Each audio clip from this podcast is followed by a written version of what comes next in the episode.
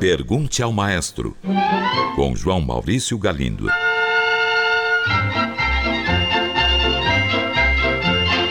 Olá, amigos. Um ouvinte enviou esta mensagem.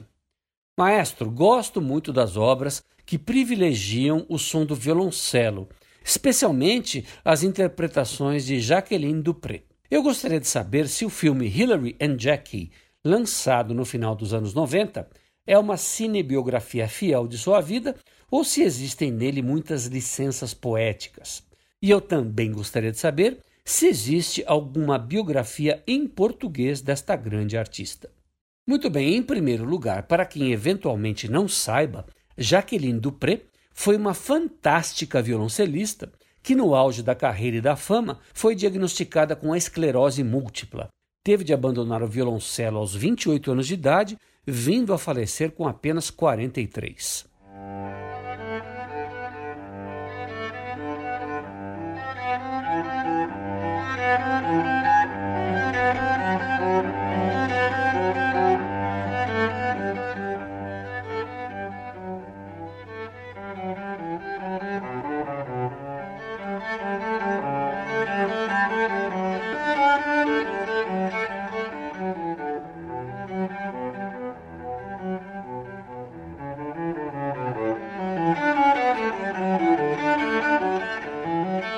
Filme Hillary and Jack é sim, ou pelo menos tem tudo para ser, bastante fiel à biografia de Jaqueline. Digo isso porque ele foi feito a partir do livro Um Gênio na Família, escrito pela própria irmã de Jaqueline, Hilary Dupré. Um livro que explicitamente declara ser fiel à história de Jaqueline. Aliás, o filme foi feito ao mesmo tempo em que o livro ia sendo escrito, e além disso, depois de pronto, Hilary Dupré o aprovou publicamente. Contudo, ele gerou muita polêmica. Muitos artistas que conviveram com Jaqueline, como os violoncelistas Mstislav Rostropovich e Julian Lloyd Webber, bem como o regente Daniel Barenboim, escreveram duras críticas a seu respeito. Hilary Dupré respondeu às críticas dizendo ao jornal The New Yorker: Quando você ama alguém, você ama a pessoa inteira. Aqueles que são contra o filme querem olhar apenas para os pedaços da vida de Jack que eles aceitam. Eu não acho que o filme tomou liberdades poéticas e acredito que Jaqueline o teria amado.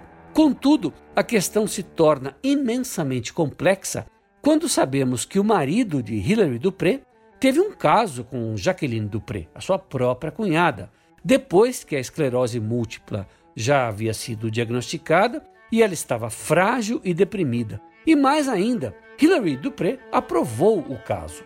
Diante de tudo isso, talvez a pergunta se torne um tanto difícil de responder.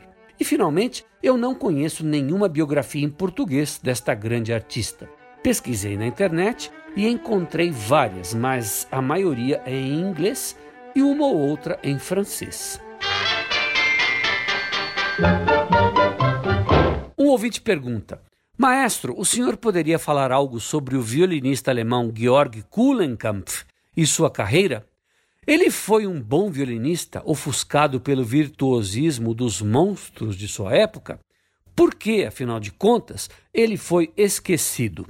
Caro ouvinte, Georg Kuhlenkampf foi um dos mais populares violinistas alemães dos anos 30 e 40, considerado um dos melhores do século XX era principalmente conhecido por suas interpretações de obras do período romântico. Ele fez, por exemplo, a primeira execução do concerto para violino de Robert Schumann, que nunca o ouviu em vida. Isso aconteceu 84 anos depois da obra ter sido escrita. Kuhnenkampf fez também a primeira gravação da obra. É esta aqui.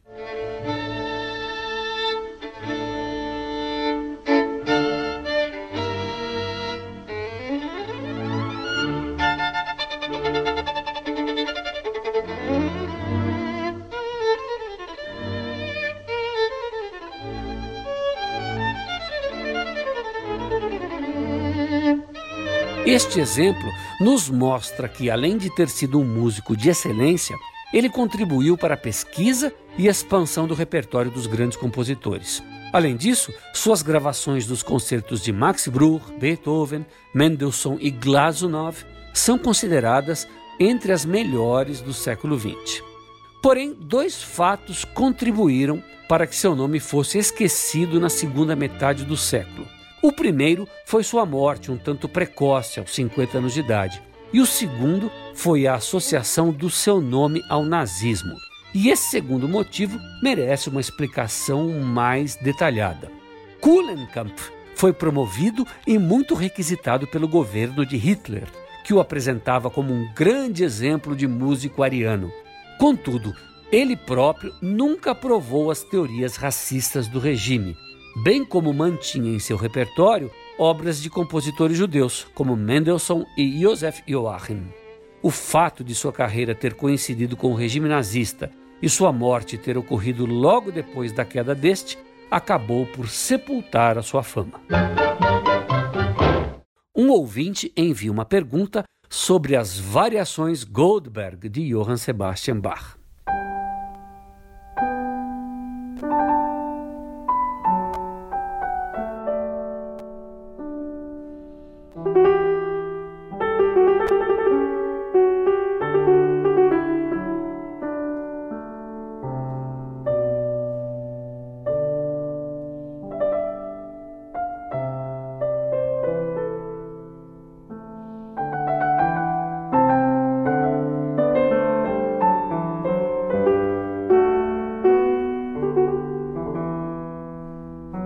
Nosso ouvinte diz: Imagino que Bach, com suas monumentais variações Goldberg, seja um pioneiro neste tipo de produção musical. Haveria precedentes? Como surgiu essa obra? Quem foi Goldberg? E além de Beethoven, com suas variações Diabelli, quais outras obras mencionáveis desse teor existe? Muito bem, caro ouvinte, hoje eu vou falar das variações Goldberg e no próximo programa continuarei a responder falando das variações Diabelli de Beethoven. E começo dizendo que não, Johann Sebastian Bach não foi um pioneiro do gênero tema com variações. Compositores anteriores a Bach, como Corelli, Purcell e Lully, só para citar alguns, escreveram temas com variações. O exemplo mais antigo que conhecemos é de 1598, as Diferencias para Vihuela, escrita pelo compositor espanhol Luís de Narváez. E agora vamos às variações Goldberg de Bach. Ela tem esse nome por causa da seguinte história. Era uma vez um conde chamado Kaiserling. Ele sofria de insônia e costumava pedir a um de seus servidores, um cravista, para que ficasse tocando na antecâmara dos seus aposentos. Assim, embalado por uma música suave, seria mais fácil adormecer. O conde Kaiserling conhecia Johann Sebastian Bach, admirava sua música e pediu-lhe que compusesse um tema com variações para que o jovem cravista, seu servo, tocasse à noite, pedido este que Bach prontamente atendeu. Acontece que este jovem cravista chamava-se Johann Gottlieb Goldberg. Por causa disso, essa obra de Bach passou a ser chamada de As Variações do Goldberg e mais tarde Variações Goldberg. Um ouvinte enviou uma mensagem perguntando sobre as variações Goldberg de Bach e as variações Diabelli de Beethoven. No programa passado, eu falei sobre as variações Goldberg e hoje continuo a responder ao nosso ouvinte falando sobre as variações Diabelli. E vamos à sua história. Anton Diabelli era um compositor vienense que tinha aberto uma editora musical. Numa jogada de marketing, ele convidou vários compositores para fazer, cada um, uma variação sobre um tema de sua autoria. Entre esses compositores estavam os jovens Franz Liszt e Franz Schubert, e os consagrados Hummel e Czerny. Beethoven foi convidado, mas, em vez de participar do projeto, decidiu pegar o tema de Diabelli e fazer ele mesmo suas próprias variações.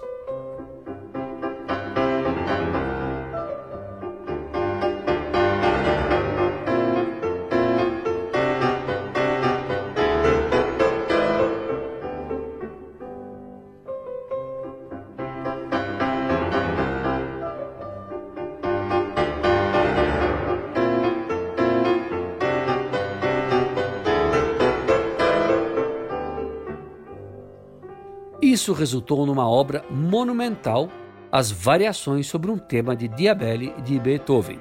Temas com variações existem a centenas. E esses dois, as variações Goldberg de Bach e as variações Diabelli de Beethoven, se tornaram muito célebres por sua altíssima qualidade musical. Um ouvinte enviou esta mensagem: Comprei um CD com o concerto para violino e a primeira sinfonia do compositor russo Sergei Lyapunov.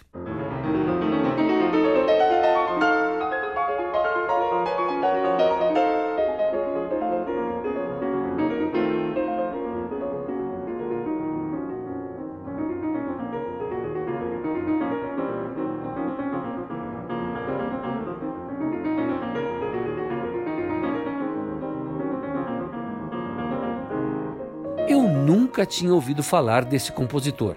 Gostei muito. Então eu pergunto: por que esses compositores menos conhecidos e tão bons são pouco tocados? Por falta de partituras? Caro ouvinte, primeiro falemos rapidamente de Lyapunov, que foi um artista notável.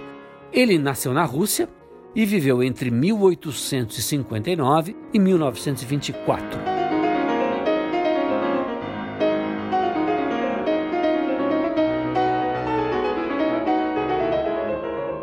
Foi um grande compositor, pesquisador de melodias do folclore russo, excelente pianista e regente, tendo dirigido as orquestras de Berlim e de Leipzig. Alguns anos depois da Revolução Russa, ele emigrou para Paris, vindo a falecer pouco tempo depois disso. Sua música é de alto valor artístico, mas muito pouco conhecida, o que nos leva à pergunta do nosso ouvinte. E para respondê-la, eu digo o seguinte: a expressão música clássica significa aquela música que sobreviveu aos modismos e se tornou perene. Aos poucos, com o passar das décadas, alguns compositores foram se consagrando como os melhores, seja por contribuírem para verdadeiras revoluções estéticas, como Beethoven, Debussy ou Monteverdi, ou por atingirem o ápice da qualidade no tempo em que viveram, como Mozart, Paganini ou Rameau. E o mundo dos apreciadores da música erudita europeia tem uma clara tendência a se fixar só em alguns desses compositores. Sei que muita gente não vai gostar disso que eu vou dizer, mas há muita gente acomodada com o mesmo repertório de sempre e um outro tanto a quem falta mesmo curiosidade. Eu não estou me referindo só ao público, não, mas também aos intérpretes. Falta de partituras, como diz o nosso ouvinte, já foi motivo, mas não é mais. Experimente um dia entrar nos sites das grandes editoras de música clássica. Você ficará espantado com a quantidade de compositores desconhecidos cujas partituras eles editam. E para quem é ouvinte e apreciador de música de concerto, a internet é hoje uma fonte riquíssima para pesquisa de obras de compositores desconhecidos. É isso aí, espero ter respondido. Um grande abraço e até o próximo programa. Pergunte ao maestro. Envie sua pergunta para o e-mail pergunte@culturafm.com.br ou pelo telefone 2182 3222. Cultura FM de São Paulo.